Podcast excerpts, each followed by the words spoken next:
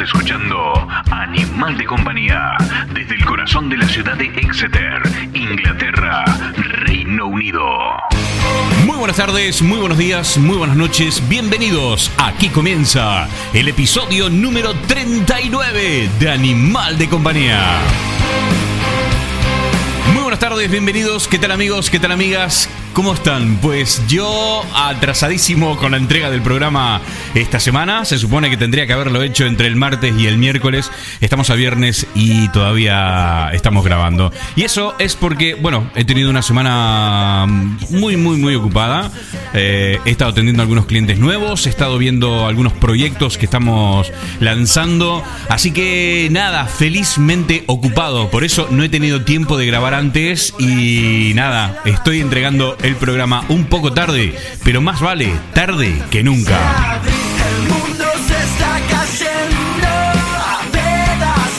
Efectivamente, hoy viernes estamos publicando el episodio número 39 de Animal de Compañía, pero tengo la entrevista grabada desde el día martes. Hoy vamos a tener el placer de hablar con nuestro querido amigo don Pablo Masurier desde la ciudad de Madrid.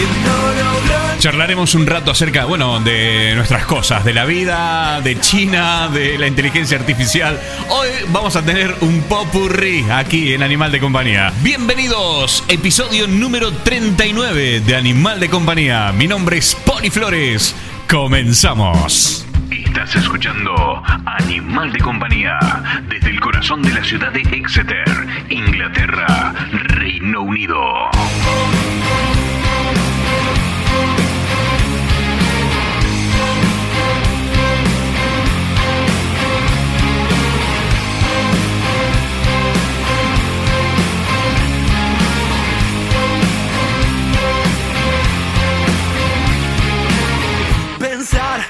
Idear un plan, escapar de esta ciudad. Nunca pensé que todo se pondría tan mal, alterando un poco la verdad. Quise ser yo mismo, quise ser alguien más, quise descubrir América. Dije cosas que estuvieron de más y a veces no pude decir nada. Creo que estoy perdiendo el control, no tengo reacción, silencio la razón, no quiero desistir, tengo tanto que decir, hay tantas vueltas que quisiera abrir, el mundo se está cayendo a pedazos.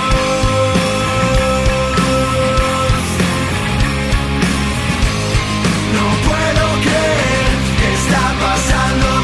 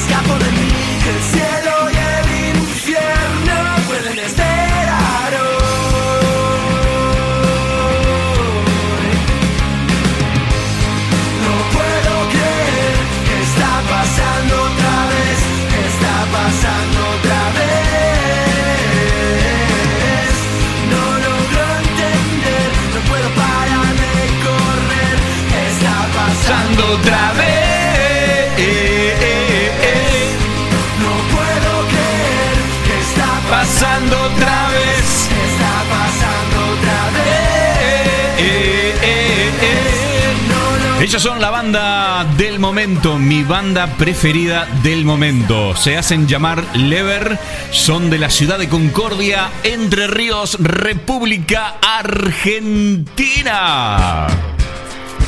El tema se titula Perdiendo el Control, Lever. Una banda que vamos a escuchar muy seguido aquí en Animal de Compañía. ¿eh? Ya iremos escuchando y conociendo un poquito más acerca de esta banda que tiene un talento tremendo y que uno de los integrantes es el hijo de uno de mis mejores amigos de la infancia, Andrés. Ya sabremos más. De momento lo dejamos así, como está. Vamos a escuchar un poquito más y enseguida volvemos con Pablo Masurier desde la ciudad de Madrid, aquí en Animal de Compañía.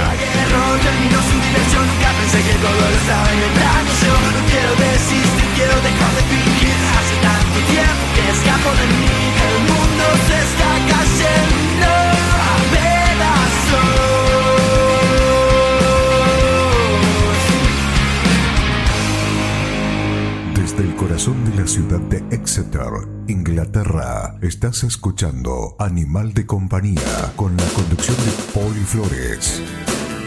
Bien, continuamos aquí en Animal de Compañía. Hoy vamos a recibir la visita luego de muchísimo tiempo.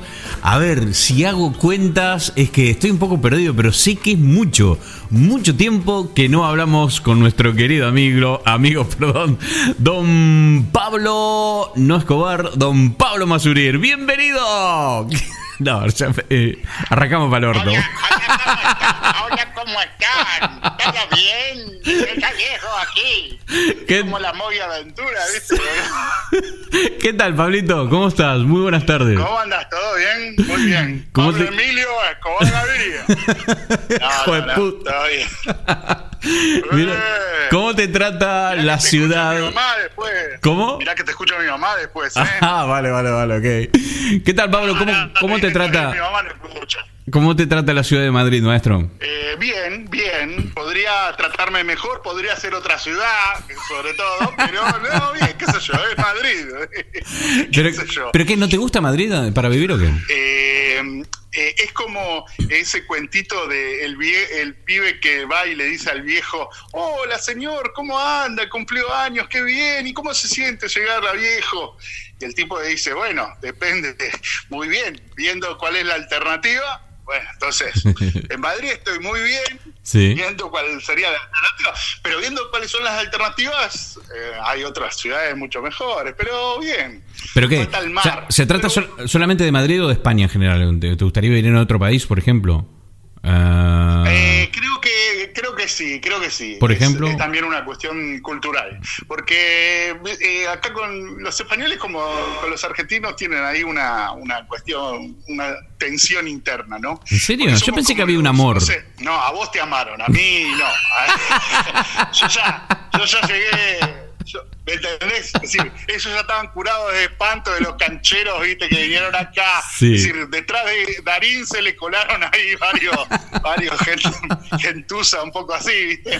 Y después llegué yo de una nube así de allá arriba diciéndome, no, yo soy italiano, bebé, que me venís a comparar con esta acá, ustedes, el imperio, ahí.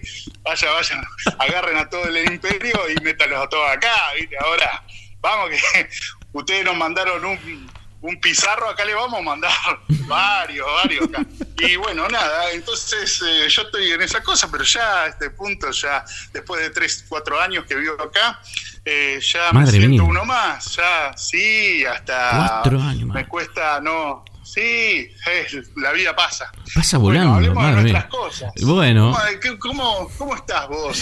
Pues yo aquí estoy eh, atravesando, como todo lo que vivimos aquí en, en el Reino Unido, Pablo, eh, la época, me cuesta mucho encontrarle un, nombre etiqueta para el momento que estamos viviendo eh, con nuestro amigo Boris Johnson y toda la crema de Westminster. La verdad que no, así estábamos con el culo en la mano, sin saber qué va a pasar, mm, eh, escuchando todos los días el periódico, viendo cómo esto se dilata y se dilata, es como el chicle que, que estirás, estirás, digo, en algún momento se tiene que cortar y no se corta, o sea... Eh, esto es un suplicio, no se sabe qué va a pasar. Eh, todas son amenazas, amenazas de todo tipo, porque hay de todo tipo de amenazas, que se va a Escocia, que se unen las Irlandas, que nos vamos sin deal. Un desastre, ¿no? Un desastre. Gracias a Dios este es un país eh, donde se vive tranquilamente, Pablo, donde la moneda todavía sigue siendo fuerte, donde los trabajos tienen condiciones que otras naciones ni los sueñan y donde salir a la calle a trabajar es un placer, es un placer por, por, por, muchos motivos, pero aún así, eh, esto del Brexit es como tener la guillotina ahí arriba y saber que en cualquier momento eh, te van a aflojar la, la soguita, el coroncito y te va a caer encima, ¿no? Así estamos, Pablo, en el Reino Unido. Y bueno, eh, simplemente tres reflexiones. La primera es que sí, eh, en un cierto sentido, cuando ahora, no sé, la, la última noticia fue, eh, que también es es un poco espantoso, ¿no? La cuestión que hizo Boris de las tres cartas que envió a Bruselas, una Mm. no firmada, otra, otra que le obligaron a firmar y otra que dice que la segunda no cuenta. Es decir, Ay, mi madre. eh, es decir, esto, eh, el, el imperio británico, ¿no? Y la cultura británica que triunfó sobre todo en el siglo pasado, ¿no? Que de la mano, además de una gran mano le dieron los estadounidenses, ¿no? Sí. Pero esta cuestión entonces del británico que era tan respetuoso de las normas y de, y de la de, de- de las buenas de las buenas costumbres, ¿no? Que Sí. es algo que además es una sociedad. Yo viví dos años en Londres, vos vivís, Ujú. estás llevando ahí cuando ya cuatro o cinco Eh, años. cuatro años.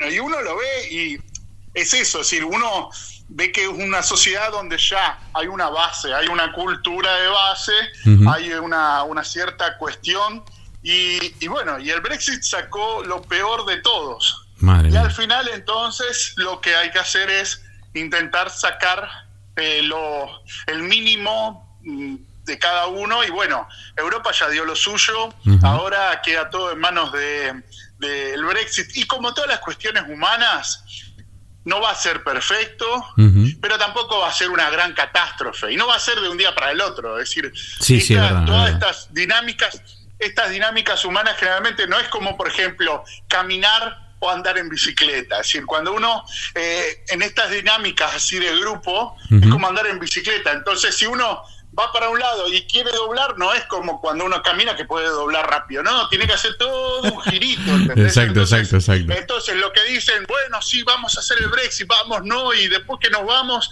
vamos a tener todas estas ventajas. Lo que pasa es que al irte, te hacen hacer todo este girito, y en este girito, Sí. los que eh, los que no se habían avivado se avivan, los que decían, uy, no, se van a ir, empiezan a poner dinero para prepararse, y al final se preparan tanto que llega un momento donde, sí, Europa dice, bueno, que se vayan, porque ya invertimos tanto dinero en prepararnos para que se vayan, bueno, que se vayan ahora y chao. Sí, sí, sí, Y entonces, antes o después, la gente que no quiere el Brexit va a querer el Brexit por cansancio.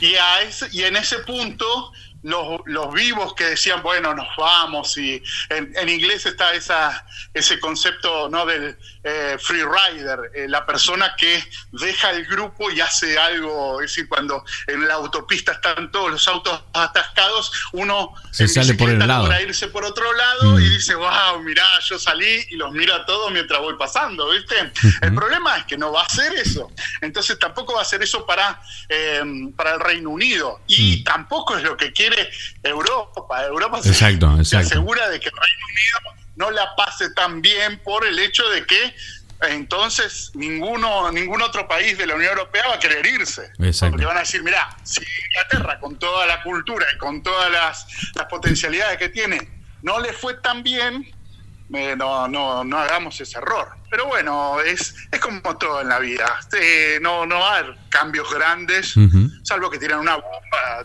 Todo todo se puede negociar, se puede solucionar y Es verdad. ya lo demostró Trump. ¿viste? Cuando llegaba Trump, todo el mundo decía, oh, no sé si te acordás que hubo una, una búsqueda masiva en internet de, bueno, cómo irnos a vivir a Canadá. ¿viste? Todos los estadounidenses querían irse a Canadá. Es verdad, es verdad. Es verdad. Pero bueno, llegó Trump y antes o después, no sé si lo adecuaron, no sé si el tipo se educó, Ajá. pero ahora, viste, Tampoco todo- nadie se fue, no, no hubo un éxodo ahí en, en las carreteras eh, eh, y, y en la frontera de no, Canadá. No, no, pero eh, a ver, ¿y cuál es la cuestión? Trump hace, eh, hace cosas que no son muy, digamos, no están muy al estilo de lo que se tendría que hacer. No digo que Mm. hace mal o esto, aquello, no. Pero hay cosas que no, es decir, así, y toma decisiones muy emotivo, no, no tanto racional. Y justamente la diplomacia lo que nos enseña es que los diplomáticos están ahí para hablar mesuradamente, para contener y no, viste, y, y entonces ser previsible. En cambio, llega Trump y Trump lo que tiene es que es impredecible. Y en eso hasta puede llegar a salirle bien a Estados Unidos, por ejemplo, con la guerra comercial con China. También un poco, entonces al final algún logro tiene Trump y tal vez el año que viene lo vuelvan a votar. Pero bueno, entonces, eh, la cosa, el mundo es así. En el, en, en el tema comercial de China no me quiero ni meter, porque primero desconozco casi todo el tema. Es algo que me agobia, me, me agota, me aburre. Más que nada me aburre. Eh, pero sí que me gustaría hablar de China y eso es porque has tenido la enorme suerte, Pablo, de, andar por China, viajar por su tierra, eh, conocer su gente. Un viaje que había sido bastante planeado con anticipación, ¿verdad, Pablo? Eh, la verdad, no. no, no, a ver. Yo te quería, te, quería dejar ahí como. Qué tipo organizado. Eh, sí, sí. claro. Yo soy de. Hace tres años que venimos planeando, ya lo estábamos buscando todo. Y bueno, no. Oh, básicamente, no, no, básicamente eh, llevábamos. Es hace 3, 4 años que estamos estudiando chino con, mi novia. No me digas tampoco porque hay un plan, porque quiero, ah, no. nos sobraban unas horas los sábados a la mañana y dijimos, ¿qué hacemos? Vamos a estudiar chino. sí, ¿sabes qué? Después nos queríamos matar, pero está bueno y entonces eh, lo que está bueno es que es la cultura más más distinta de la nuestra, la más lejana, en todo sentido. Y entonces, hasta en el sentido de cómo te enseñan chino. Es decir, tener una china que me enseña chino me, me, pone en esta cuestión de cómo un maestro, lo, cómo ellos ven a un maestro con relación al alumno. ¿Entendés? Entonces ahí hay una cuestión, claro, es, no, no es tan así pedagógico como nosotros, es mucho más, viste, voy con la vara y aprendió a aprender, viste. Y vos intentás buscarle el sentido, y mucho sentido no hay, es chino, viste. Y, y para ellos aprenderlo es como natural. Ellos siempre dicen la misma frase, eh, el chino, el chino es una lengua práctica, ¿no? Pero bueno, hablando con Gonzalo Arzuaga, que estuvo viviendo en China creo que un año y medio y que fue con el con motivo de, precisamente esto, estudiar chino, él dijo, eh, después de un año y medio vivir ahí full immersion, dijo, nunca vamos a aprender chino. o sea, es muy difícil, muy difícil. Y esto lo decía a propósito de la idea de que podía instaurarse en las escuelas secundarias eh, el chino, ¿no? O sea, no es que esto va a ser imposible implementarlo. En la, escuela secundaria de dónde? De Latinoamérica, no, no sé dónde exactamente, supongo, eh, imposible. Eh, muchacho, muchacho, ¿y si implementamos el castellano, más o menos? Porque, es decir, yo viviendo acá en Madrid, yo veo acá horrores de la lengua española, castellana, entendés? y creo que cuando uno, no sé, mira series de televisión, ¿no? La gente que traduce las series, esto, esta gente... los que doblan. Sí, que deben de ser unos adolescentes millennials, ¿viste? En México, ahí que ta, ta, ta, ta, ta. Me, traducen una, una serie de esas, las turcas, esta romántica, ¿viste? Sí. Y y uno dice, muchachos, por favor, un, diccionario, un diccionario. El diccionario llora, Cervantes se quiere cortar la otra mano, ¿viste? Cuando los escucha. pero, pero, el chino, ¿el chino es difícil de aprender o, digo, en tu experiencia? ¿Cómo, cómo, lo, cómo, lo ves? Básicamente, no, porque, eh, a ver, primero y principal, eh, es muy difícil comparado con cualquier otra lengua y, y, en esto hay estudios, es decir, si vayan, vayan a googlear que eh, los estadounidenses eh, tienen para los servicios secretos, para, su, para eh, la CIA, todo eso, tienen los niveles, los grados de dificultad de otras lenguas con relación al inglés. entonces, que yo, por ejemplo, español está a nivel 1, es decir, es relativamente fácil aprender inglés. y si te vas así, aprender para un inglés, aprender español, si te vas así, llegas a nivel 6, que eso es árabe, eh, chino y, ruso, y después está japonés, que es la, más difícil. Y entonces, eh, pero lo que pasa es que a ver, nosotros para aprender chino tenemos que aprender como si, es como si fuese tres lenguas distintas, porque uno es cómo se habla, otro es cómo se escribe y otro es el, el sentido de las frases, Madre. ¿no? Es decir, la, la- la definición de la palabra. Entonces, tienen sus problemas, que es una cuestión que también de pronunciación, que son modal, que es el clásico ejemplo de las vocales, no, que no es lo mismo decir ma que ma. Ajá. Y vos decís, Ujú. pero eh, ma es madre y ma es caballo. Nada que ver. Sí, sí, sí.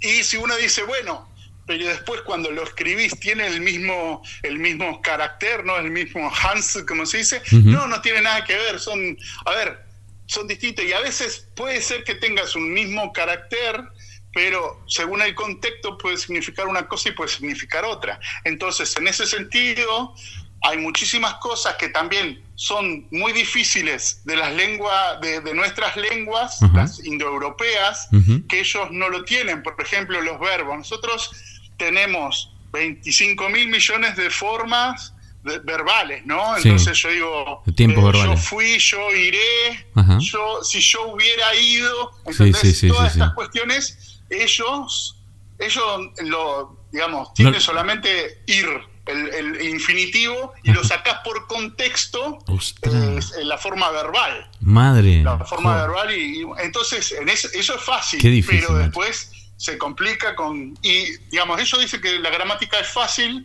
pero porque no tienen mucha gramática, pero lo que pasa es que entonces si no tenés gram- eh, muchas muchos instrumentos gramaticales para darle un determinado sentido, Ujú. ¿cómo le das el sentido? Y se lo das en la forma de hablar, en la forma de poner las palabras, en la forma de hacer.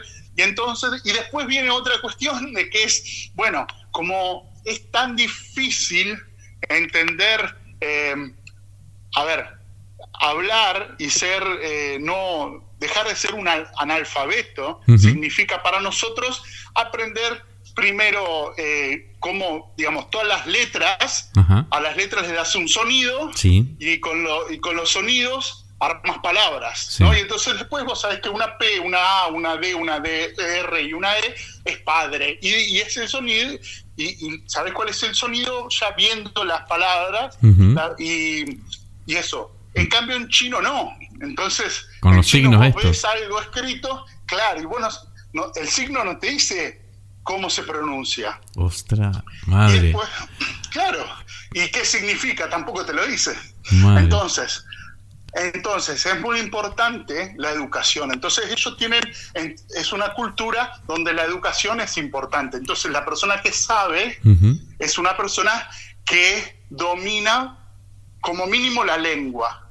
Y en eso da mucho énfasis, y esto es mucho de, de cultura oriental. Eh, la cultura oriental, basado en Confucio y todo eso, le da mucha importancia a la educación. Entonces, en los diarios, eh, uno se encuentra con un vocabulario que no mucha gente entiende es lo que en, en cambio nosotros agarramos un diario y más o menos todos entendemos casi Claro. todo lo que está escrito en el diario Sí, sí, sí. salvo palabras muy técnicas todos entendemos de todo en cambio ellos no porque hay palabras que no entienden o Hans que no, no saben ni siquiera cómo se pronuncian ¿entendés? Madre mía, qué complejo, Dios. entonces claro y entonces esto lleva a que ellos valorizan a la persona que sabe que es culta Claro. Pero al, al mismo tiempo tiene un disvalor esta cuestión, que es, ellos valorizan la educación, pero entonces al final de cuentas, ¿quién es el que más sabe? El que más palabras conoce. Y entonces cuando nos vienen a enseñar a nosotros nos dicen,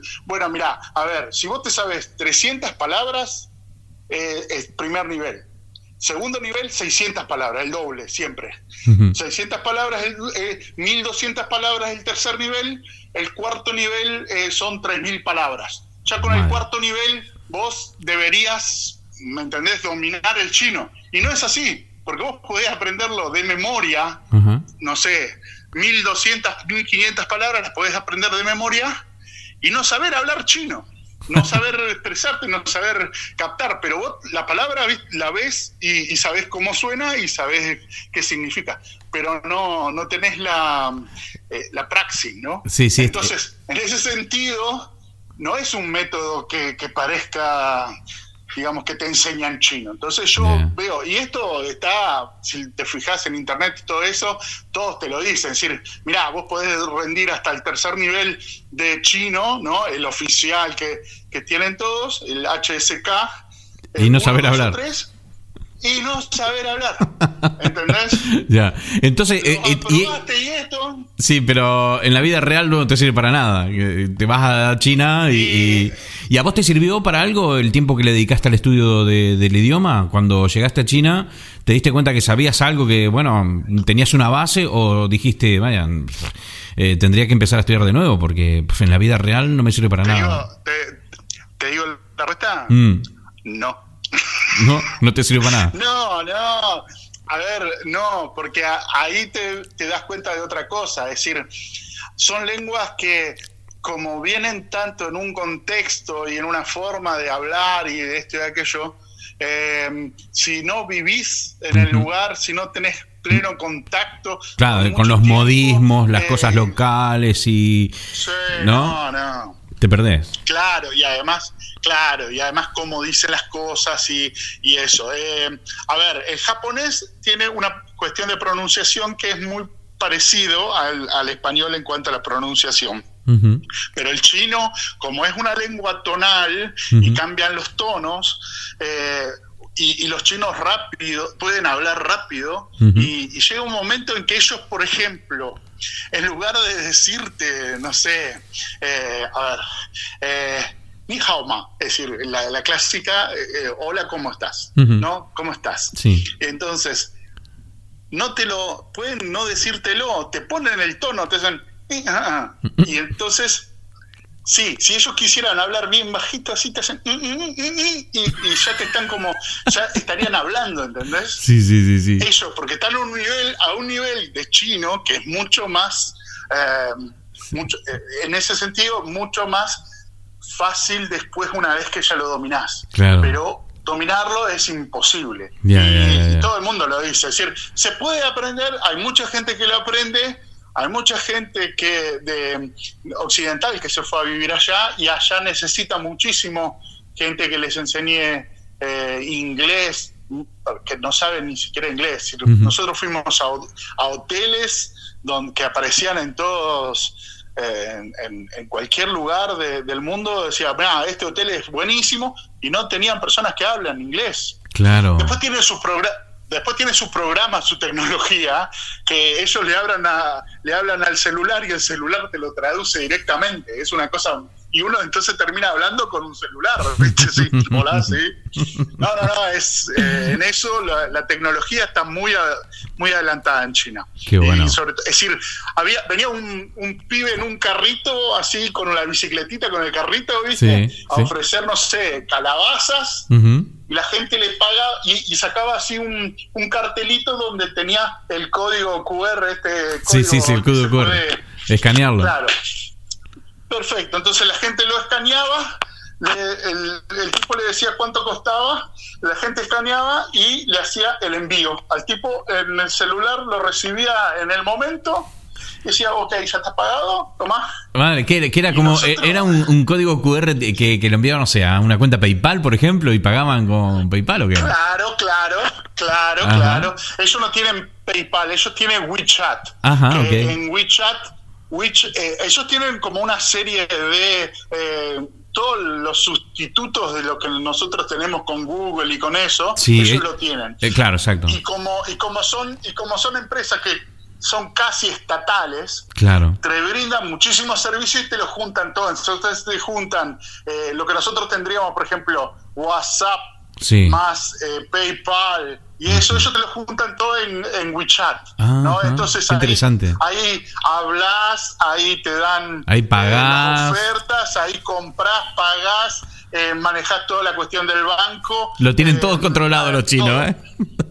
a nivel todo este súper controlado. a nivel gobierno, ¿no? O sea, la, la gente usa las Sí, herramientas que el gobierno le da. y- Claro, porque ahí tenemos que aclarar otro concepto que es eh, que tienen un, eh, lo que se llama la gran muralla china cibernética, ¿no? La gran muralla cibernética, Digital. que es que China, claro, gran muralla digital o este aquello, eh, ¿Y qué, qué es lo que significa? Que China filtra eh, todo el contenido. Generalmente Internet fue ideada como eh, una, una única comunidad eh, de, eh, de todas las los eh, devices, de todas las computadoras y de todos los celulares que están todos unidos en una misma red y la red es libre. Ahora bien, con la cuestión de los de las apps, con la cuestión de, eh, de- de- de mu- toda la evolución que hay, la internet se volvió cada vez más eh, restringida, ¿no? Y, pero sigue siendo libre. En cambio, China pone un cortafuegos así a, determinada, filtra determinada información. Entonces, por ejemplo, Google no está. Si uno, por ejemplo, nosotros teníamos eh, Google Maps y no nos aparecía Ostras. ningún restaurante. Madre mía. Claro. ¿Y cómo era hacían con eso? ¿Tienen su propia Google Map o no? O- Ellos tienen su propia Google Maps. Lo que pasa es que nosotros no la podemos, por ejemplo, eh, WeChat y todas estas cosas, uno lo puede tener y la da de alta si es residente Claro, en China. claro. ¿Entendés? Entonces tiene que darle una cuenta bancaria. Madre mía. Entonces nosotros no lo podíamos tener. Eh, pero, pero igualmente. Joder, eh, son cosas hay- importantes, hay Pablo, parece pa- sacarlo y eso. Hay- son cosas, o sea, son datos muy importantes lo que estás dando, pero si hay alguien que quiere eh, o tiene planeado viajar a China, estas cosas hay que tenerlas en cuenta, porque luego llegas ahí de, ah, a ver, abrir Google Maps, vamos a buscar un lugar para comer. No, olvídalo. No, no, a ver. Bueno, entonces preguntemos a alguien, no, tampoco, no hablo. No, no, no. Entonces lee los carteles, menos. Después termina comiendo en un McDonald's. Claro. Y, ¿sabes qué? No, yo fui a China y amé Starbucks. No, pero eh, Claro. dejando de lado eso. Pero la cuestión es que, a ver, y ahí está otra cosa. Los chinos son muy flexibles en, en ciertas cosas. También es parte de la mentalidad del chino. Es decir. Muchos, muchas veces el respeto a los semáforos no existe. El respeto a el peatón en la vereda tampoco existe. Y hay motos en la vereda y van y no les importa nada, ¿entendés? Pero, claro, y uno, eh, es como es como cuando uno va a, a los Sanfermines por primera vez, ¿no? Ajá. Entonces uno, uno va, ve que todos toman, uno toma, después te meten un toro y, y esto. Y a Al correr. tercer día, si, al tercer día, si no estás bien tomado, te empezás a preocupar, ¿entendés? Claro. Porque estás en una marea de gente que está muy ¡eh! loca. Sí, Entonces sí. es lo mismo que pasa en China. Llegás y, llegás y te mareás. Llegás y ves muchísima gente en todos lados a toda hora. Ajá. ¿Entendés? A toda hora. Uno decía, nosotros por ejemplo habíamos sacado trenes a la, a la mañana bien temprano, entonces decíamos, íbamos a encontrar a las 4 de la mañana algún taxi. Estaba lleno de taxi, por todos lados. Y te llegaban como si fuesen locos. Es decir, a nosotros nos veían con las valijas y se Ujú. cruzaban toda la calle y le tocaban bocina a los demás, todo esto, para que nosotros nos, nos subamos y, y no entendíamos, digamos, sabíamos cómo decir. O sea, era un, de- era un desorden tremendo, ¿no? Era un po- es, es caótico es un, aquello. caos, es, un, es un caos, pero, pero ellos lo dominan, ¿entendés? Es un caos que, eh, que, que termina siendo seguro porque uno, porque uno hace las cosas previsibles para ellos, que no son previsibles para nosotros. Entonces, a nosotros nos complica. Claro. Eh, y eso pasaba en todos lados. Es decir, la gente, si ponen, ah, bueno, hay otras cuestiones, qué sé yo, ahora esto de ponerle bicicletas, de esas bicicletas que se pueden sacar por, eh, Sí, por sí. una aplicación. Sí, sí, sí, sí, sí, y entonces, ¿qué pasa? Los chinos hacen eso y dejan todas las bicicletas tiradas en, en la vereda. Entonces tenía una vereda que no existía porque era todo lleno de bicicletas. Y entonces todo el mundo tenía que caminar por la calle. Madre. Y venían los autos, venían las motos, y no le importa nada, y no hay casco. Y- Y, estamos y- hablando de Shanghai. Eso te estaba por preguntar, ¿dónde? Es la ciudad, ¿me entendés?, más importante y de mayor economía de China. Es decir, que es la mayor ciudad del mundo. Y no usan casco y, y todo bien, ¿viste? ¿Qué sé yo? Entonces, ellos son flexibles. Y así como son flexibles, entonces, volviendo al tema de, del cortafuegos de, de Internet, así como son flexibles, es decir, ellos no quieren entonces que se metan determinadas empresas porque le van a comer la cabeza a los nacionales chinos, ¿no?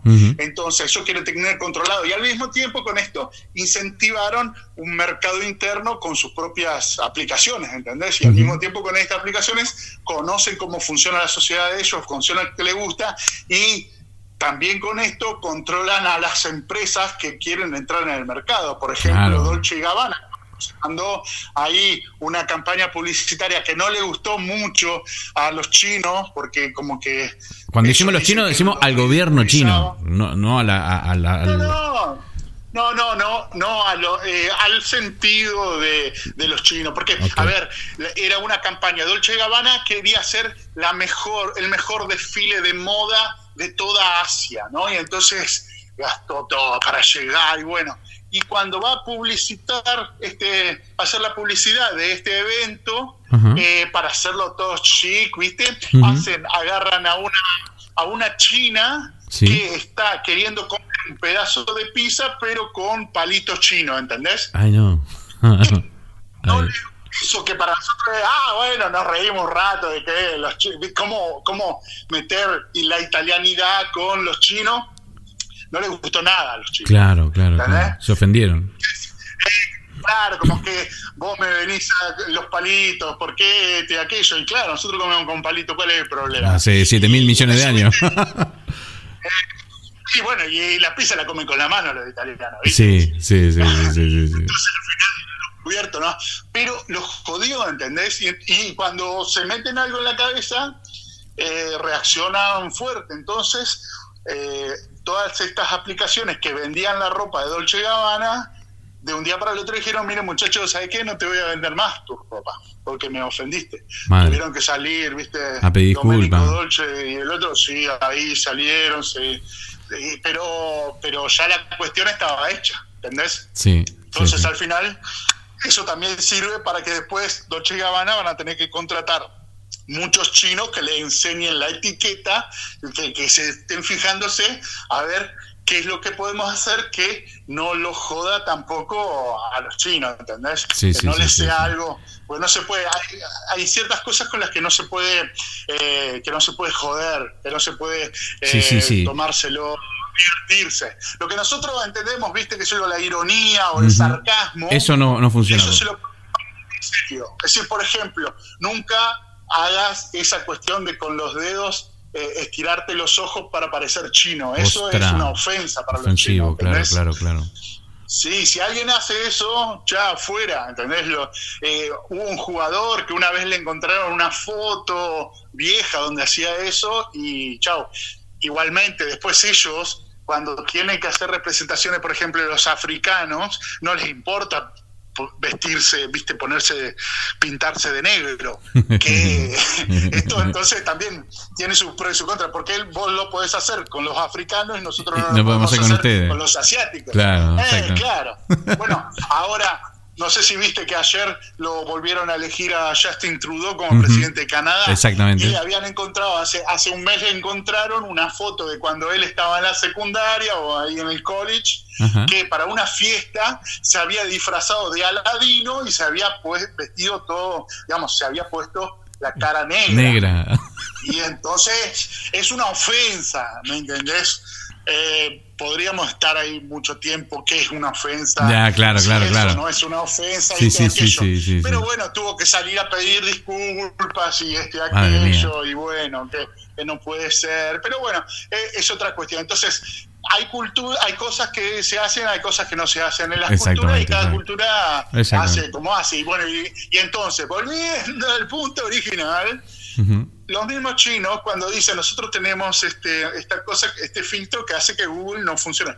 Pero al mismo tiempo ellos te venden y permiten que se vendan lo que se llama VPN, que son eh, eh, redes virtuales personales, ¿no? Entonces, como que eh, es un servicio por el cual tu celular o tu laptop no se conecta directamente con esta red que está filtrada, sino que por ejemplo, hace un salto y va y se conecta con Estados Unidos. Ah, Entonces, qué vos bien. te conectas directamente Claro, entonces uno puede estar en China, Ajá. es un programita normal, y entonces cuando vos sabés que tenés internet, eh, eh, internet de un, porque le pusiste un chip chino, ¿no? Sí. Entonces vos compras un chip chino y después ya contrataste, antes de ir a China, te contratás el VPN, ¿no? Ajá. Y entonces... ¿Pero eso solo para turistas? chino, vos- eh, eh, para no también para locales también los chinos Ajá. usan VPN Ah, no sabía.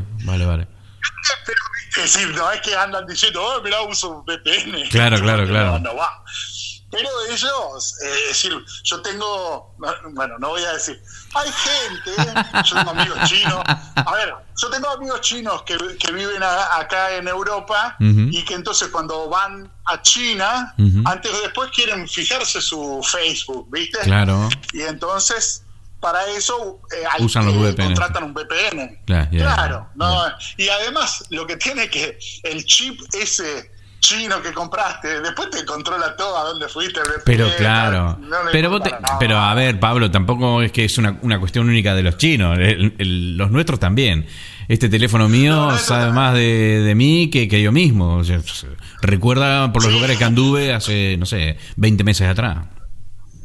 El mío sabe tanto de mí que ya hace varias veces que me pidió para suicidarse y no lo dejo. Che, Pablo. Bueno, entonces, ¿qué, qué es lo que pasa? Uno usando VPN entonces puede ir a China y conectarse. Ah. La cosa loca, la cosa loca es que cuando uno va a preguntar porque está con Google Maps y no le muestra ningún restaurante, Ujú. vas a un chino y le dice, porque acá no dice nada, y el chino mira así y dice, "Ese no, no es nuestro programa, bebé. Claro. Pará, pará que lo busco en el mío, ta, ta, ta, y te salta todo, ¿viste? Claro. Entonces ahí uno un poco fuera del mundo. El mundo es de ellos. El mundo es de ellos, ahí no dentro de, dentro de la frontera de China, el mundo es de ellos. Dentro, dentro de. Y afuera también. No, quedó ahí. afuera también. ¿La qué? Y afuera también. Ah, claro, y cada vez más. Y, ¿viste? Ellos, ellos se, se dieron cuenta de una cosa. Ellos, a ver, en, en los 80, Deng Xiaoping dijo: eh, A mí no me importa de qué color sea el gato, lo importante es que case ratones. Entonces, a ellos no le importa si son comunistas, son budistas, son católicos, son Ujú. democráticos. Lo que importa es eh, que generes dinero y que intentes vivir tranquilo sin joder a los demás. Eso, ¿no? Es la gran idea de la armonía. Vos respetar, respetar la autoridad, tener armonía, producir y lo que produzca va a ser un- pagar los impuestos y después lo tu- es tuyo, ¿entendés? No, y ese es el espíritu que tienen ellos, es decir, no, pero igualmente, es decir, el Estado por arriba, después viene el individuo, después, es decir, el Estado, la, la comunidad y después viene el individuo, no lo pongas al revés. Sí, Pues entonces muchas cosas ellos no entienden exacto. de nosotros. Exacto, sí.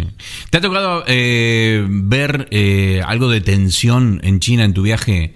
Eh, porque claro, hay que contarle un poco a la gente que está escuchando el programa que una vez saliendo de trabajo en la universidad vi un grupo de chinos afines a- al gobierno y otro grupo de chinos, bueno, lo- los afines estaban todos vestidos de rojo y los otros chinos eh, estaban todos vestidos de negro y con máscaras en la cara y bueno, había pancartas, había una- un, un tema así como muy de, de tensión, ¿no?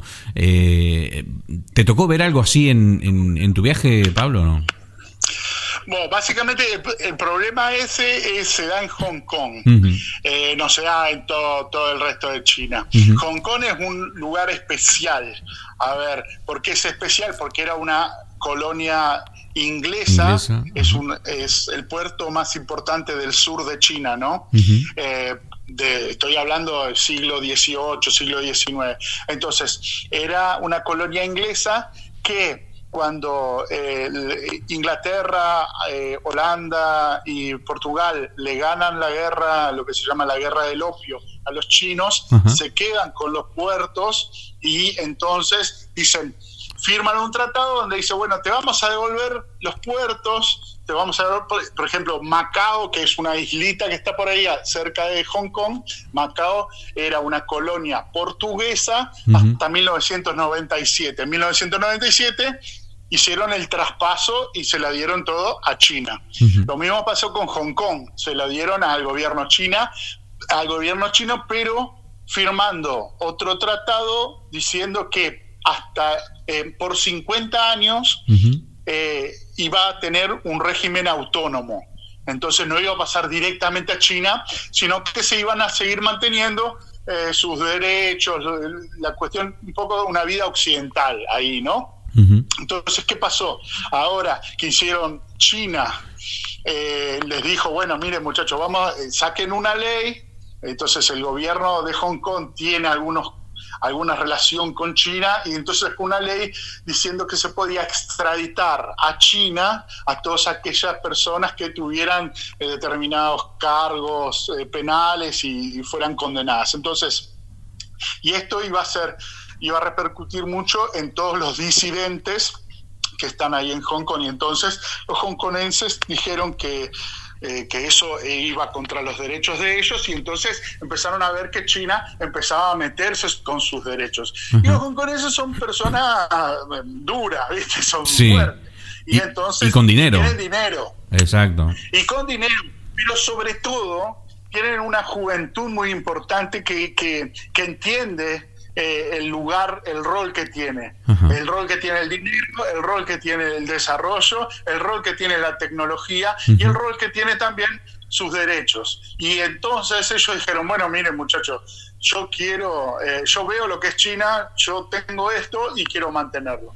Y, y entonces, es decir, China dice, ustedes son parte de China, vayan adaptándose porque no porque si no antes o después van a ser, van a volver a ser nuestra. Y que ya son pero en los papeles. Y entonces empezaron a hacer todas estas protestas terminaron sacando la ley, porque la ley se terminó sacando, eh, pero ahora ya están con esta nueva movida de seguir para que eh, definitivamente no se, no se los persiga y no se eh, sigan violando sus derechos o erosionándolos. Y entonces lo que vos viste fue una, un efecto en el otro lado del planeta de un conflicto interno local. ¿no? Mm. Entonces, todos los chinos, digamos, se entienden. Y esto pasa, a ver, China eh, es, eh, es un país que entonces tiene varias nacionalidades, dentro son 56 nacionalidades lo que tienen ellos. Y los hongkonenses entonces tienen una un arraigo muy importante, son, tienen mucho dinero y es muy chiquito Hong Kong comparado con, el resto de, China y, tienen, y por ejemplo, saben muy bien inglés y, tienen mucha, mucha Sí, son más, los más occidentales, se podría decir, los más occidentales de China.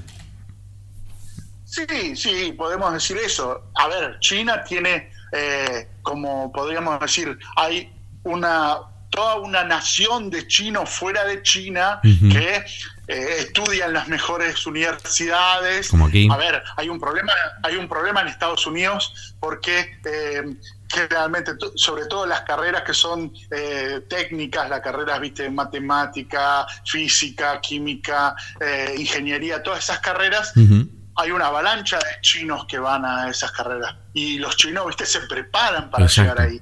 Y ahora y ahora están viendo que hay más artículos académicos escritos por chinos que eh, escritos por, por eh, estadounidenses. Y eso a los estadounidenses un poco que les despierta. A ver hay una cosa buena y una cosa mala de esto. Por un lado la cosa buena es que si los si los chinos piensan en ir a Estados Unidos a ver cómo es su sistema, a ir a las mejores universidades, es porque entonces nunca va a haber una guerra, ¿no? Porque se están mezclando. Es lo mismo, hay una teoría de que dicen que dos, dos pueblos que comercian nunca se van a hacer la guerra, porque el comercio hace que justamente uno tenga intereses compartidos. Y entonces lo mismo, lo que pasa es que después, ¿qué es lo, qué es lo que pasa? Los, los chinos que vienen en China pueden ver que las empresas eh, europeas o estadounidenses van allí porque la mano de obra es más barata, pero no les importa nada. ¿Entendés? Y lo mismo puede empezar los occidentales diciendo, ah, los chinos mandan a sus mejores estudiantes a nuestras mejores universidades, pero en realidad lo que quieren justamente es sacarnos, eh, sacarnos la educación para después llevársela a China.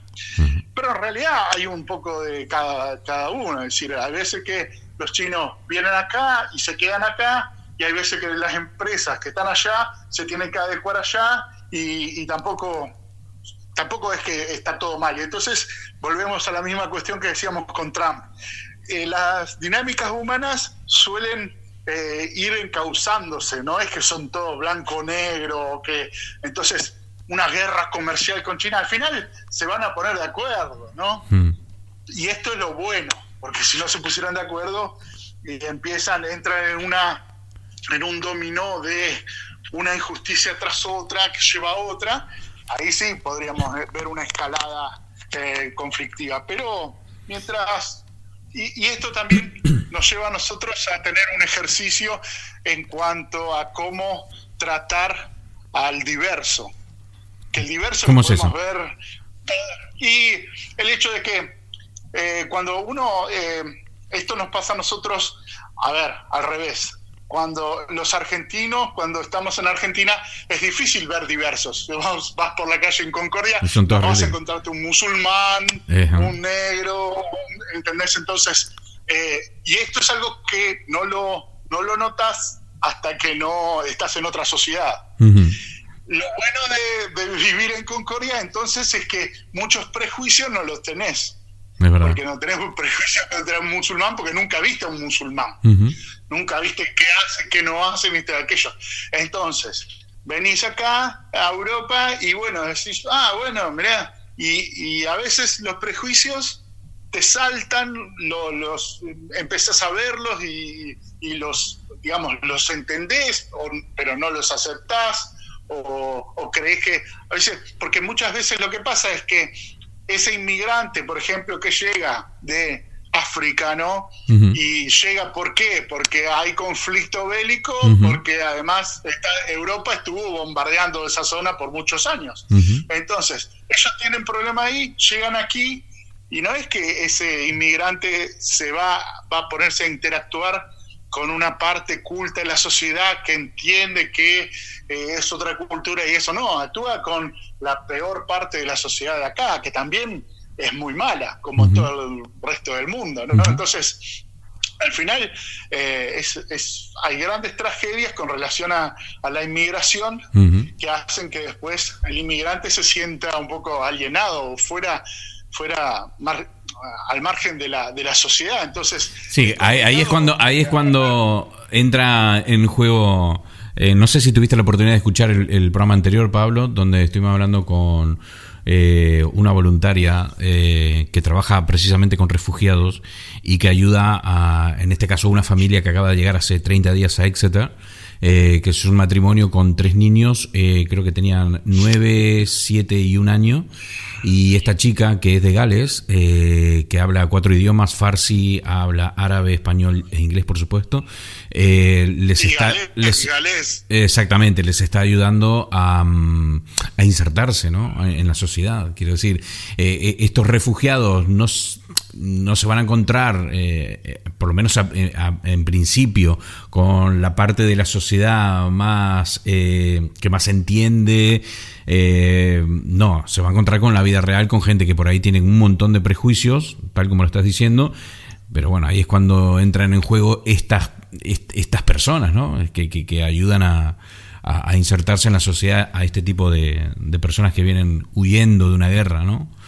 Em, claro, esas son, esas son las personas que justamente son las que, como se dice, no, son las que tienden puentes, no, no es que hacen muros, sino que tienden puentes, pero después uno dice, estas familias musulmanes algún día van a tener que estar ahí en la cola del supermercado y seguramente va a haber el clásico choborra inglés, ¿viste?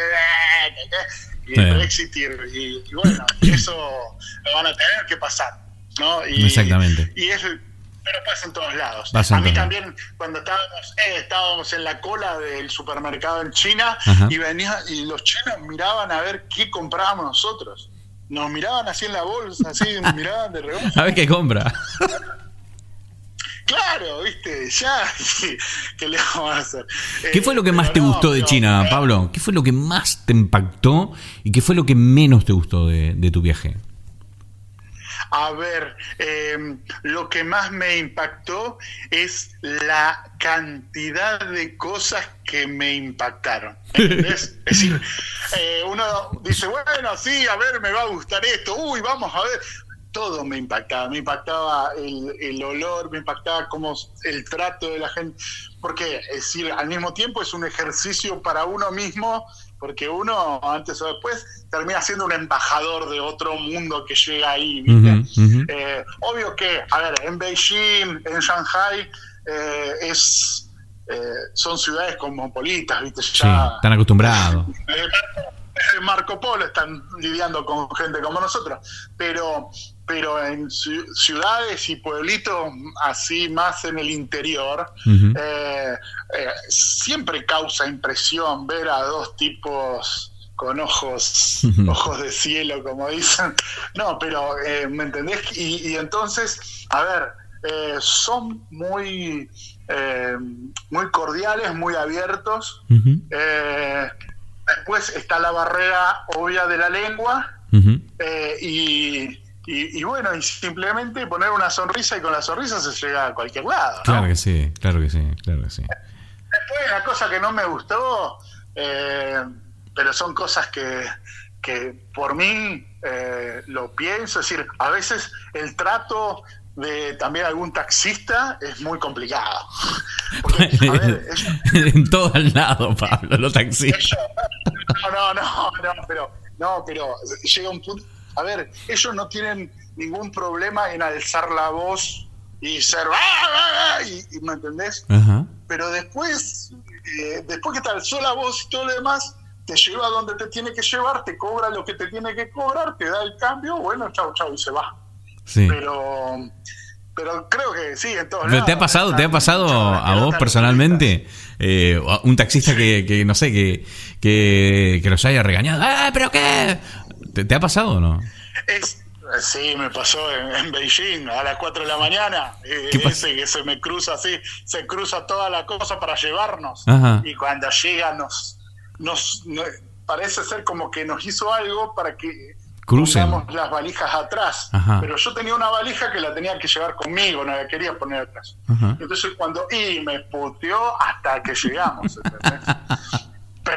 mal, ¿entendés? Y iba puteando mientras iba acelerando. Yo decía, voy a terminar muriendo mientras escuchando las últimas cosas que escucho en mi vida, es una lengua En chino. Sí. Madre mía. Entonces yo dije, bueno, vamos a relajarnos, pero tampoco puedo decirle vamos a relajarnos porque tal vez lo, to- lo toma mal. Ya. Bueno, nada, pagué y nos fuimos, Ya pero qué sé yo, no sé. ¿Volverías, Pablo? Son cosas que pasan. Eh, vamos a volver este año. el año Ah, viene. sí, qué bueno, no sabía. Eh, Sí, vamos a ir a Hong Kong. Para compensar. Se solucione todo.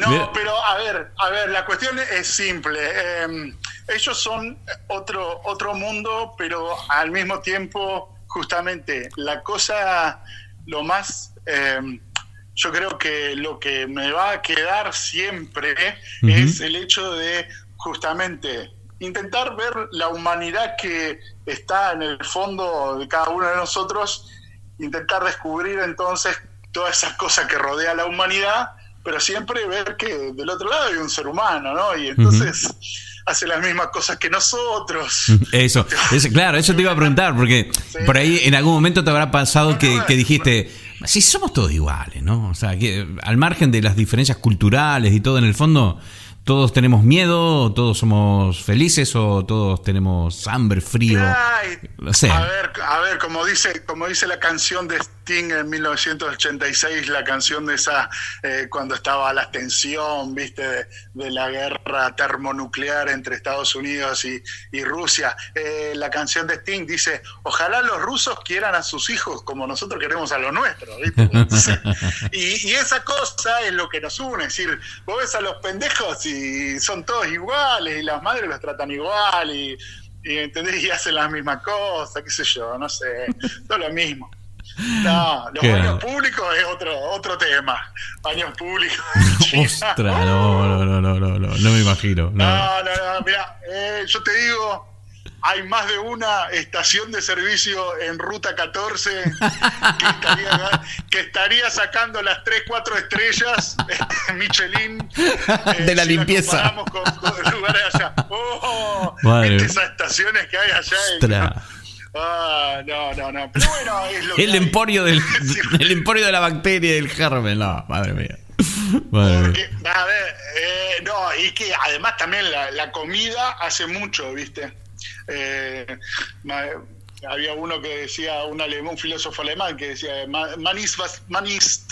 Es- el hombre es lo que el hombre come. Ujú. Y eh, es inmaterialismo, ¿no? Sí. Eh, pero justamente, es decir, eh, ahí también se ve una cosa, es decir, ellos al, al desayuno le dan una idea de mucho más más fuerte que nosotros, pero no hay nada de azúcar en el desayuno, Ajá. ¿no? Entonces es, es un tecito más algo que es frito, más unos tipo raviolcitos, ¿entendés? Ajá. Entonces no, no, no hay nada dulce Ajá. en el desayuno Qué fuerte. y no son mucho de dulce y los dulces de ellos son más tirando a, bueno, mirá qué sabor que tiene ciertas cosas, no, eh, viste, ay, mirá lo dulce. Entonces, también eso lleva a que Starbucks tiene, tiene su, su clientela especial, ¿viste? No, Claro. Los chinos no van a desayunar a Starbucks. ¿Y un Los 7-Eleven? chinos normal. Mm. ¿Has visto algún Sí, 7-Eleven? 7-Eleven. Sí, 7-Eleven lo inventaron ellos. ¿viste? Es decir, es decir, pero una cosa loca que me pasó es que, por ejemplo, fuimos a Xi'an, que está en el, en el centro de ahí de, de China, en el interior, ¿no?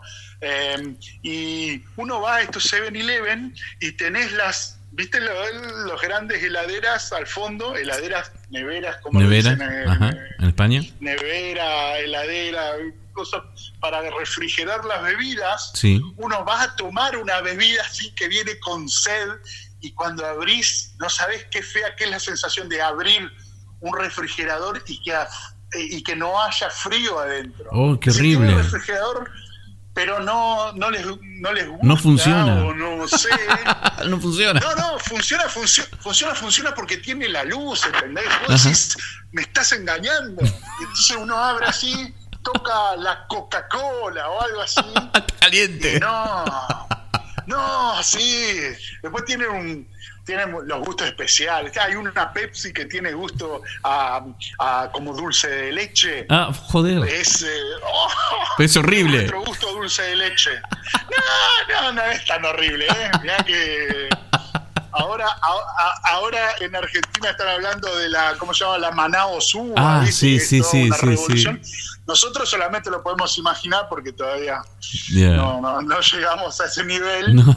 Este, pero no, lo- a ver, esa es otra cosa. Llegar a China y empezar a ver qué es lo que uno puede comer, qué es lo que uno quisiera comer, o, uy, qué buenos que están esas bolitas y después te das Sí, cuenta sí, que sí, esas sí, bolitas sí, tienen gusto, no sé, a caca de macaco. Y entonces dice, eso no, eso no. Y lo que pasa es que después empezás a decir, bueno, si ya elegí cuatro y de esos cuatro uno me gustaba, no tengo que seguir experimentando. Claro, que, eh, a, a lo seguro. Ir a lo seguro. Eh, pero lo seguro es desayunar en Starbucks. ¿entendés? Claro, Ese es el es, problema. eso, eso es verdad. Y ahí, y te digo, en Starbucks, no es que son todos eh, orient- eh, occidentales.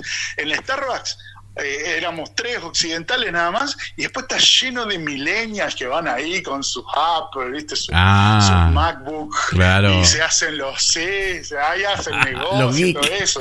los geeks. Claro, claro. Y, Bueno. y te y- y- cobran peor, cobran peor que acá, ¿entendés? Peor que en Europa cobran. ¿Qué, qué quiere Sí, ser peor? sí, ¿Menos? sí. ¿Más barato o más caro? No, no, más caro, más caro. ah, más caro. Ajá, ajá. Sí, sí, sí. Joder. Sí, sí, sí. Pero, viste, no había otro lugar donde uno uno quiere tomar su café con su capuchino, así latte Claro. alto, cagadas varias, ¿no? pero, pero bueno, sí, eh, eso pasó después de dos semanas de ir a, a estos a estos lugares desayunadores públicos donde te dan una fritanga, te dan un ravioli y unos noodles, ¿viste? Y vos decís, ¿y dónde está eh, una brioche, una, un- una media luna, por favor. Che, Pablito, Bueno, no, eh, se nos fue el tiempo volando y Sí. yo tenía ganas de hablar con vos también acerca de, de esto que pasó en la, en la última Geek Wire de este año, donde el presidente de Microsoft, Brad Smith, eh, dio una visión muy pesimista respecto a la, a la, eh, al, tema de la inteligencia artificial, diciendo que podría llegar a ser una amenaza, con esto que había pasado del avión, este que tuvo un accidente, que no pudo levantar el morro porque mm, tenía la inteligencia artificial que estaba dando la orden de bajar, bajar el morro. Ninguno en la cabina de los pilotos pudo eh, evitar que, que- el morro vaya hacia abajo y, y se estrelló, ¿no? Bueno, y entonces ahí estaba la, la- la polémica servida acerca de que, bueno, eh, es una amenaza la inteligencia artificial. Eh, al final, al- en algún momento se terminará transformando como Skynet, ¿no? Tendremos que defendernos de esto. Y mm, no sé, así medio, medio rápido, ¿qué, qué podríamos decir acerca de esto, Pablo? ¿Tenemos que temer a la inteligencia artificial en el futuro o a corto plazo, mediano plazo?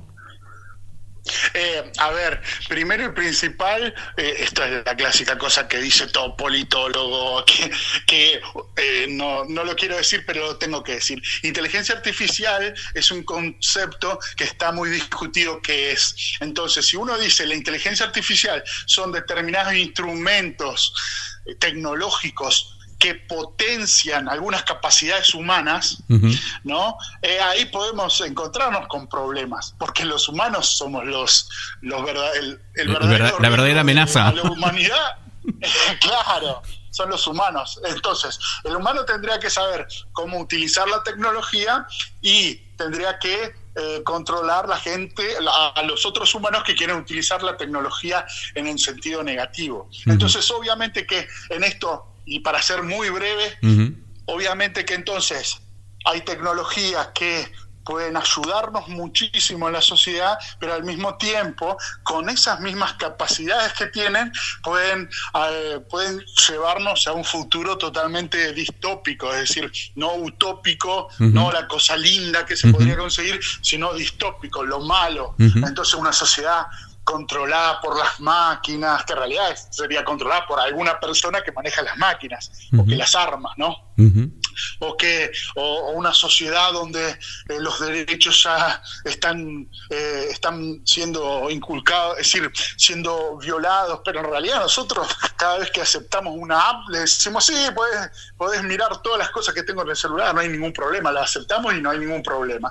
Y ahí ya estamos vulnerando nuestros propios derechos, le estamos regalando los derechos. Entonces, eh, en esa cuestión, la inteligencia artificial hoy en día hoy en día todavía no es inteligente. Simplemente son instrumentos que potencian nuestras capacidades para obrar en el mundo, por ejemplo, para usar el avión, ¿no? Entonces vos decís, bueno, pero si tenés un piloto ahí, déjalo que el piloto maneje el avión. Sí, pero el piloto ya, mirá, todos los pilotos ponen piloto automático y todos los pilotos también podrían aterrizar automáticamente. Sí, pero el tema es que estos pilotos no pudieron evitar que el avión cayera. O sea, no, no, no. la- no- Bueno, no le pudieron, bueno, no pudieron- eso- por no, eso que eso- se estaba hablando de, de crear un, un botón del pánico, ¿no? Que, que, que anulara por completo. Es que, es que siempre, siempre hay ese botón. Siempre hay. Eh, el, el punto es justamente eh, ningún avión y, y bueno y esto está visto porque ahora ya se está hablando de la ética de, de la inteligencia artificial. Entonces, ¿cuáles son los límites éticos en esas cosas? Y esto se ve también ahora en lo que va a venir, que son los autos autónomos, ¿no? Entonces, ¿hasta qué punto eh, la persona que maneja el auto va a ser responsable de eh, las decisiones que toma eh, el vehículo solo? ¿No? Va a llegar a un punto, bueno, el día que ya el vehículo venga sin volante, sin freno, ahí sí que no va a tener responsabilidad, pero mientras que tenga un freno, mientras tenga la capacidad de tomar las riendas, Las riendas. del vehículo, siga siendo responsable el, el titular, ¿no? El, el conductor. El, ser humano ahí. Y siempre entonces, siempre va a estar un ser humano atrás. Esa es la idea básica. Porque hay que buscarle la responsabilidad que alguien tiene que ser responsable de estas cosas. Esa es otra cuestión que nos lleva a principio, por ejemplo, la transparencia. Entonces, Google tiene que ser transparente en todas sus...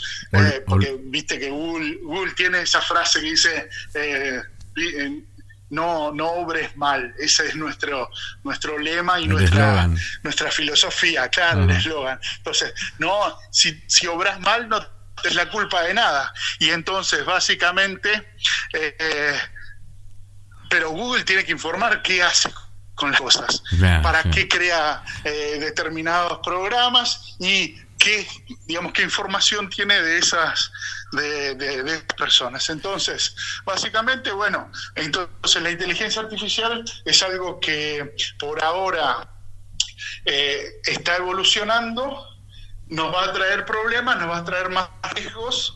eh, y bueno, vamos a tener que resolverlo nosotros. Pablo, ¿te enteraste de esto? De, de- yo no sé si esto es cierto, si ya es una leyenda urbana, pero yo leí que en los laboratorios de, de Facebook eh, estaban creando eh, inteligencia artificial y pusieron a dos eh, computadoras o dos ordenadores a que se comuniquen entre ellos, ¿no?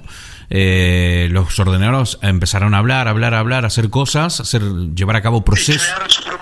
Sí, dejaron de hablar inglés, empezaron a crear su propio idioma y llegó un momento que los técnicos que estaban ahí, los ingenieros, no sabían qué carajos estaban diciendo entre computadora y computadora y del miedo que les dio decidieron apagarlo. No, quiero decir, mm, esto refuerza un poco la paranoia, ¿no? El hecho de que, los ordenadores comiencen a escribir códigos que, por ahí dice, el inglés es, ¿para qué vamos a escribirnos en inglés o en cualquier otro de, los lenguajes informáticos que, hay hoy en día si nosotros podemos crear uno que es mucho más rápido, ¿no? ¿Para qué vamos a, escribir en C++ o Java o, lo, o cualquiera de los de estos idiomas que hay, eh, de estos lenguajes de programación, eh, si nosotros podemos crear uno que es mucho más rápido, corto, nos entendemos y ahí el ser humano deja de tener control. Eso alimenta un poco la paranoia, ¿no?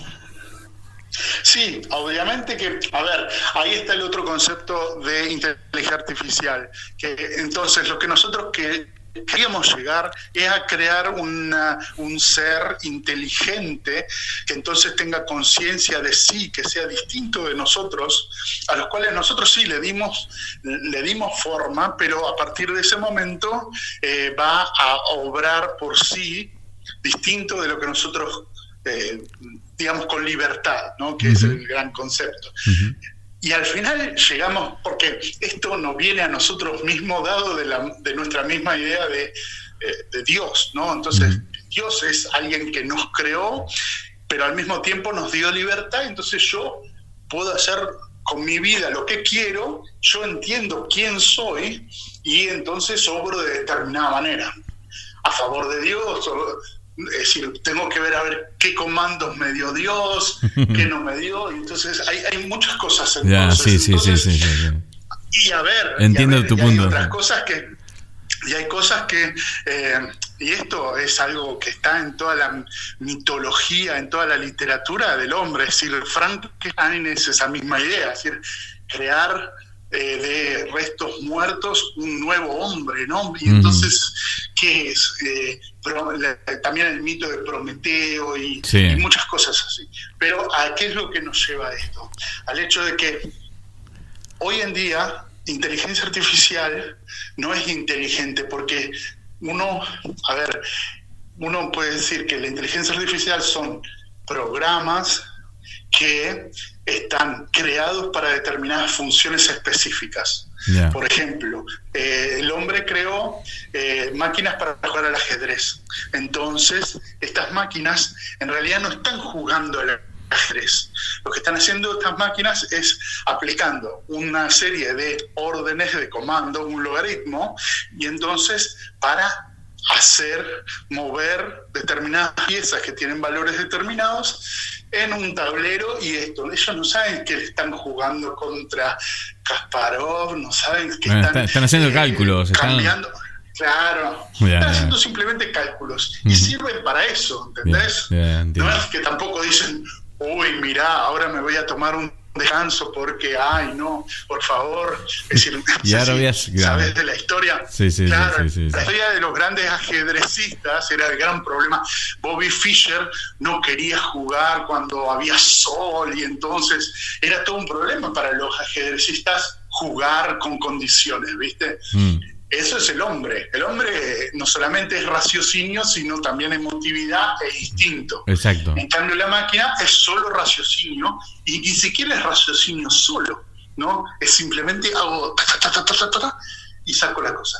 Ahora bien, eh, si, si lo vamos a llevar, como dijiste vos, eh, la, la cuestión de hablar inglés, la máquina le cargas inglés como que le podés cargar eh, cualquier otra lengua y es más, la máquina, si te vas a fijar, eh, nuestras computadoras ah, lo analizan todo en 0 y 1, Mm, ¿no? Sí, Lenguaje binario. sí.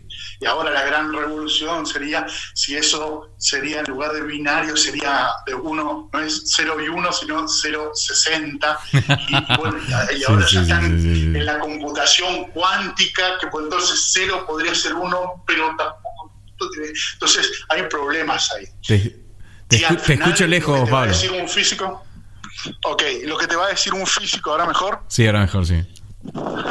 lo que te va a decir un físico es, mira, eh, hablad en la lengua universal que es la lengua de la matemática. Mm. Entonces, en la lengua de la matemática y, y tiene valor, nada más. Entonces, las máquinas van a hacer eso. Las máquinas no pueden entonces reemplazarnos a nosotros. Nosotros estamos queriendo, no, ni siquiera llegan a tener, lo único que hacen es analizar gran cantidad de información de la manera más rápida posible. Ahora bien, por ejemplo, lo que se dice, la máquina Deep Blue le ganó a Kasparov, analizaba 60 millones de jugadas al segundo. Madre mía. Cuando una persona normal al máximo puede hacer 6 jugadas así más o menos. Entonces es obvio que lo que va a querer la máquina es vamos a jugar 24 horas y yo te y el que gana más gana. Y ahí sí es obvio que te va a ganar la máquina.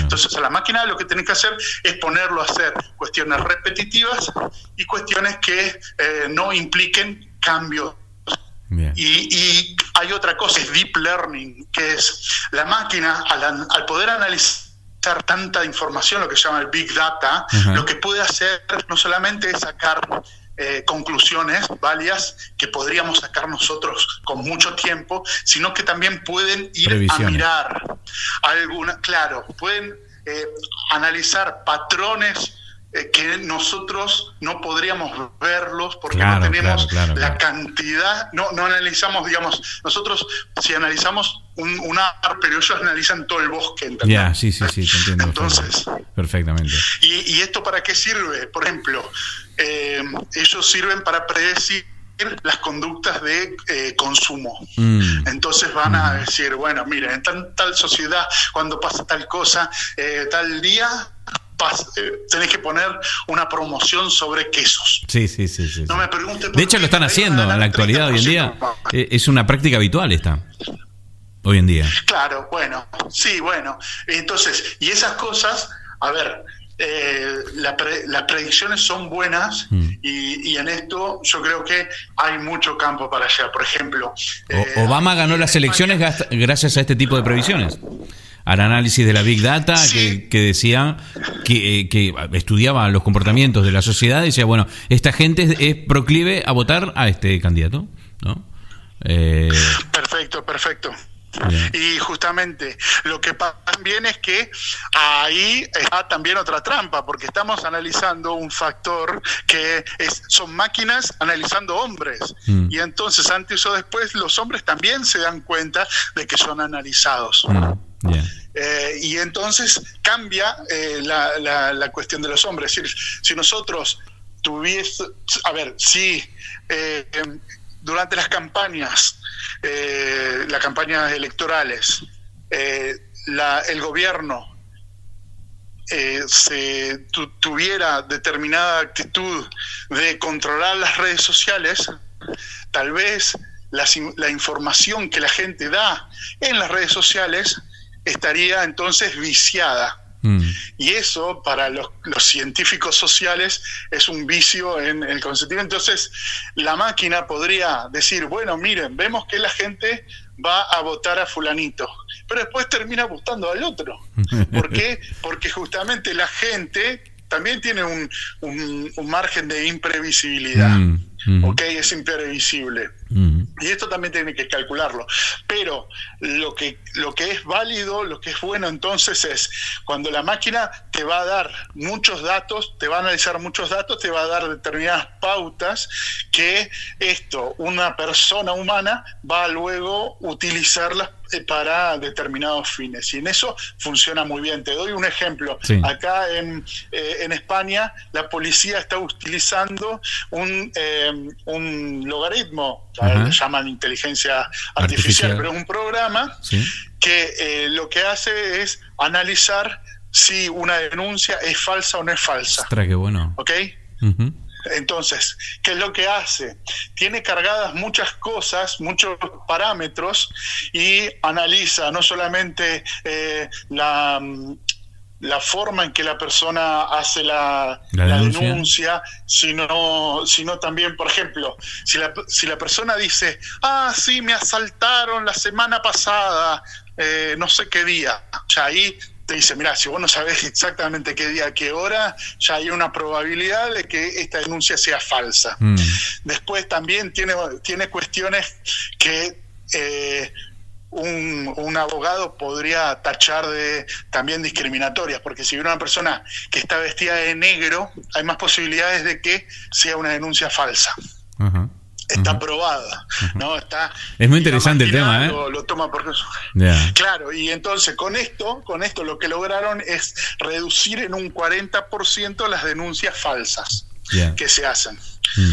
Eh, y Pues es muy bien. interesante. Está muy porque- bien. Y este tema- es un tema que da para, da para, da para más, ¿eh? Da para, da para Sí. mucho más. Eh, No, y, y lo, y- y lo último que te digo con ese caso es que entonces la, la inteligencia artificial ayuda a la policía, pero al mismo tiempo las mafias que ganaban dinero haciendo denuncias falsas se dieron cuenta de que estaban utilizando esto y entonces las mafias cambiaron rubro, no, no hacen tantas denuncias con esto. Y entonces también el hombre se adapta a la tecnología. Claro, claro, Entonces, claro, claro. no esperemos, no esperemos que seamos solamente pasivos de la tecnología y que la tecnología nos va a controlar y eso, sino que nosotros también nos vamos a ir adaptando a eso. Somos la y las máquinas resistencia. antes o después. Sí, vamos, Donovan, ¿viste? Invasión extraterrestre. ya nos fuimos a la mierda. Y ahora entramos a hablar Sí. de Donovan. Y usted, señor, y usted, señorita que nos escucha, millennial, no entiende esto, se perdió en los 80. Qué Ah, sí. época. Pablito, Pablito, madre Nos mía. vemos, eh. Eh, muchísimas gracias, por supuesto. No, Eh, gracias a vos. no te quise sacar el tema porque sé que estás muy sensible, pero los Pumas me parece que se fueron antes de tiempo. Madre mía. No, no, no es antes de tiempo. Eh, a ver, llegar a jugar entre las grandes superpotencias Ya es un logro. Es complicado, eh, es un proceso. eh, tenemos ahí, fue una dura caída, pero creo que nos vamos, nos vamos a levantar. Y Va a servir, pero va a creo servir. que Japón, sí, dice Japón es la revelación de, de este torneo. Japón le pasó al final lo mismo que nos pasaba a nosotros a dos mundiales atrás, es decir, jugás 60 minutos, espectacular, pero lamentablemente eh, en el rugby los partidos tienen 80 minutos, entonces Claro. los últimos 20 minutos te comen papa frita, ¿viste? 20. Entonces, claro, se te, se te acaba. Claro, y como es un deporte muy físico, Ajá. eh, las grandes potencias tienen la física y la técnica. Entonces, primero te ganan con la física y después, cuando ya uno está destruido, te empiezan a bailar. Ya, Y sí, sí, eso sí, es lo que es lo que hace este deporte. Pero bueno, ya hablaremos de rugby. Ya hablaremos de rugby, claro que sí. Muy, muy bien. Eh, te mando un saludo, muchísimas gracias y saludos a todos, por favor. Pablito. Eh, muy, buena, muy buenas ideas y nos estamos hablando. Esperemos hablarnos más seguido. Claro ¿no? que sí, negro. No Si no, tenemos ahí como próxima 800 temas para sacar, ¿no? No, no, no, nos quedamos cortos. No sé-. Sí, no, la próxima vez. Hola, hola, Pablo, ¿cómo estás? ¿Todo bien? Sí. Para que estoy en la cola para cobrar la jubilación. Bueno, Negrito, nada, te mando un abrazo enorme, que tengas una buena semana y estamos en contacto pronto, ¿vale? Un abrazo, chao, chao. Chao, Pablito, hasta luego.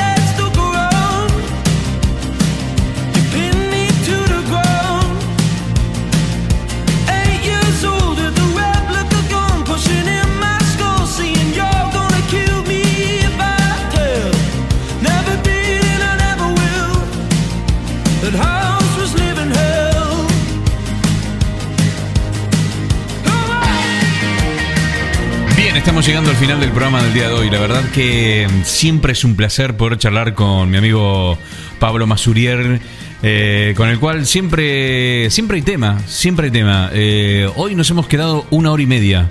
Eh, y eso que tengo que decirles que he editado un poquito la entrevista, le he, cortado, le he cortado partes y aún así ha dado casi una hora veinte. Es que, te digo la verdad, si tuviéramos más cerca con Pablo, y tuviéramos una mesa redonda y, tres o cuatro micrófonos con gente, te hacemos un programa de siete horas con Pablo, sin problema. Eh, nunca va a faltar eh, el chascarrillo, la broma, eh, la opinión inteligente y por supuesto la amistad y la entrega y el siempre un sí para, para charlar. Me encanta. Gracias Pablo para nosotros, para mí personalmente, es un honor tenerte aquí en Animal de Compañía. Siempre, cada vez que aparecemos, siempre hay una charla. Y aunque estemos cansados, eh, aunque tengamos mil cosas que hacer, eh, aún así eh, decimos que sí y nos ponemos a charlar. Y luego ya es, eso es, como dicen en España, cantar y coser, ¿no? Eso va solo. Así que nada, Pablito, muchísimas gracias. Gracias por contarnos algunas de tus aventuras en, en, en China.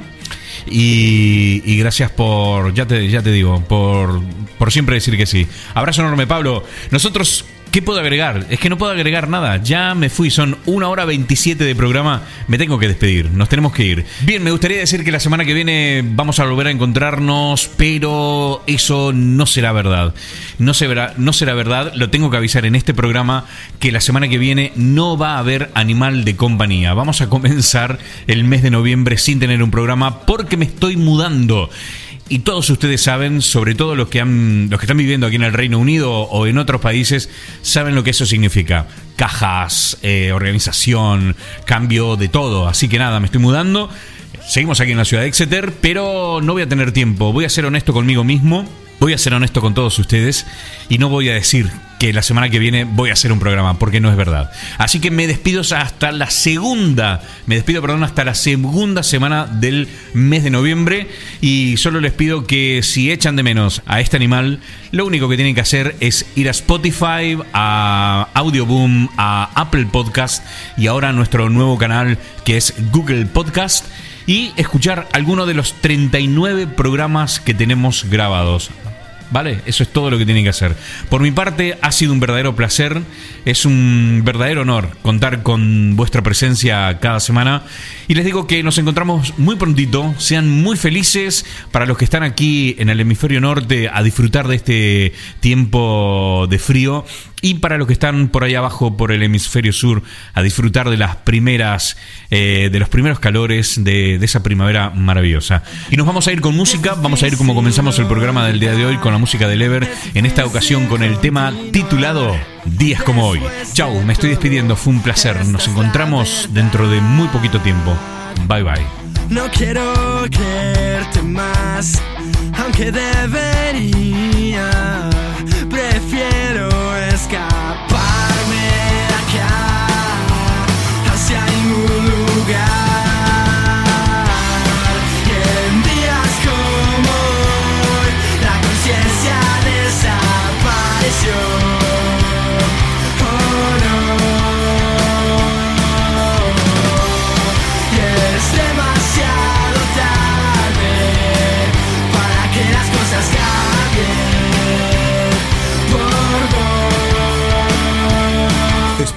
sido todo por hoy. Nos volveremos a reencontrar la semana que viene.